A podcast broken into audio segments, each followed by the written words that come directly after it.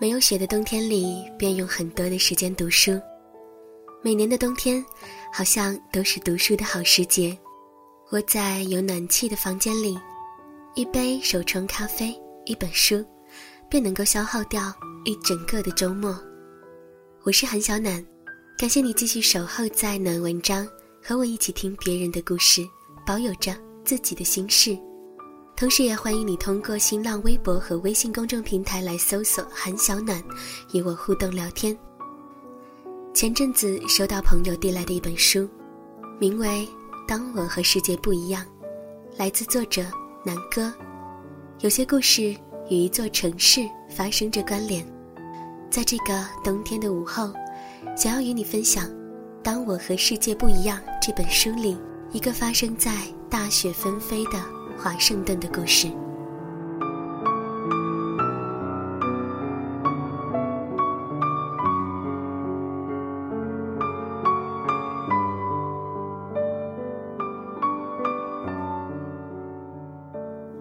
坐夜间大巴从纽约去华盛顿，车上众人酣睡。刚经历过一场离别的我，只敢小心翼翼的哭，后来越哭越凶。竟从半夜没完没了的折腾到天色将明，一下车就被冻得不轻。但华府优美自持的建筑深深的打动了我。这个被好多朋友认为无聊的地方，至今仍是我最爱的美国城市。然后乘地铁去城郊见学姐。刚进大学的时候进了辩论队，学姐带队。有一次和他走在刚下晚自习的人群里，他突然说：“你一直在努力，我们都看得到。”那时的我深陷人生前所未有的颓败，觉得自己身负万罪，诚不可被原谅。他一句平淡的肯定，搅得我鼻酸眼酸。学姐的本科念英文系，也是不安分的学生，在国外交换的时候，拼命选政治学的课。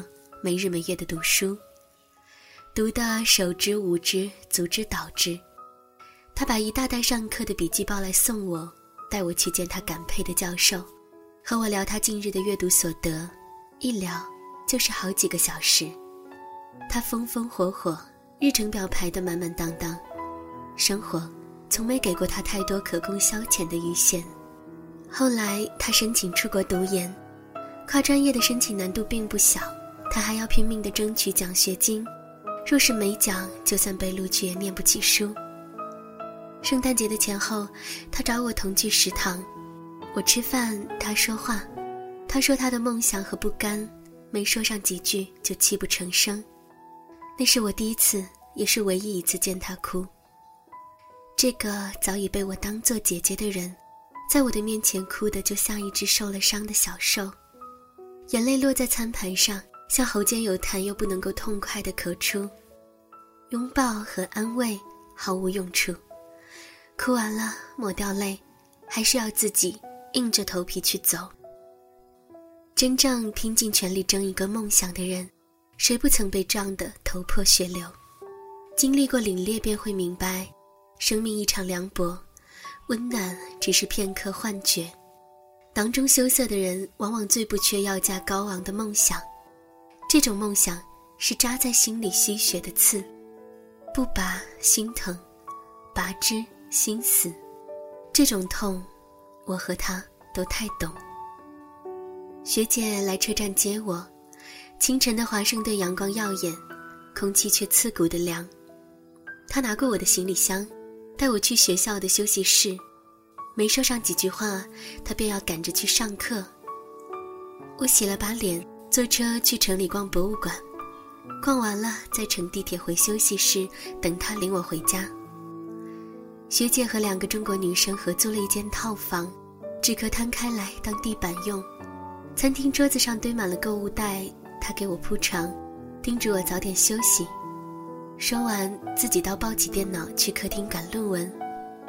第二天，华盛顿大雪，我取消了外出的计划，留在家里看书。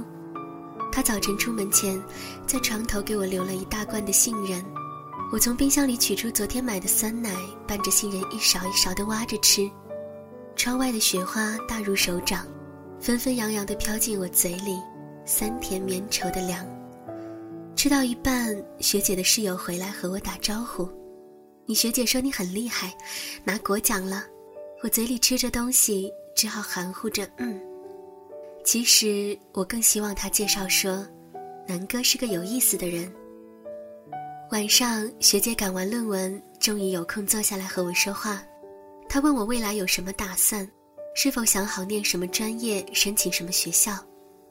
我被她这么一问，才想起来，走这么远的路来看她，却没想好要咨询她的问题，似乎太浪费了。他看我支支吾吾的答不上来，便细细的跟我说，申请需要做哪些准备，中国学生要努力提高哪些能力。我听他讲了好久，突然打断他，问：“你喜欢华盛顿吗？”他愣了愣，很快的回答道：“喜欢，城市很好，老师也有水平，我很喜欢这里的生活。”我笑，那一刻才终于想起，我绕这些路来华盛顿，不为看画，不为看雪，只为听他说一句“我过得很好”，便觉得安心。第二天，他送我去机场，大雪封路，我们只得从出租车上下来，两个人提着箱子，深深浅浅的在雪地里狂奔。一片白光浮法中，我想起了初到华盛顿的那个夜晚，当时我也是这样深一脚浅一脚的，跑过荒芜的草坪去教学楼找他。黑暗四下涌起，天上兽星微弱，校园里响起晚祷的钟声。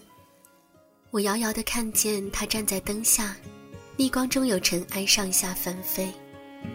我知道，这个曾和我同走一段路的人，亦会在未来的光亮处等我。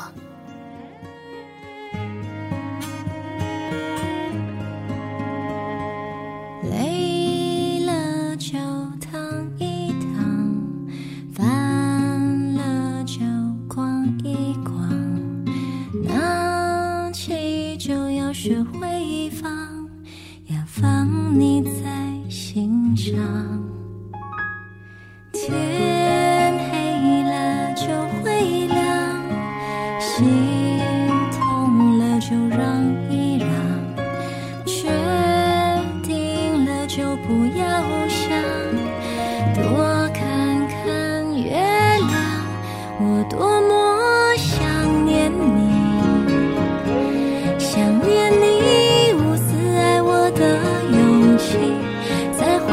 城市里在昏暗深夜里你像是月光照亮每条小径。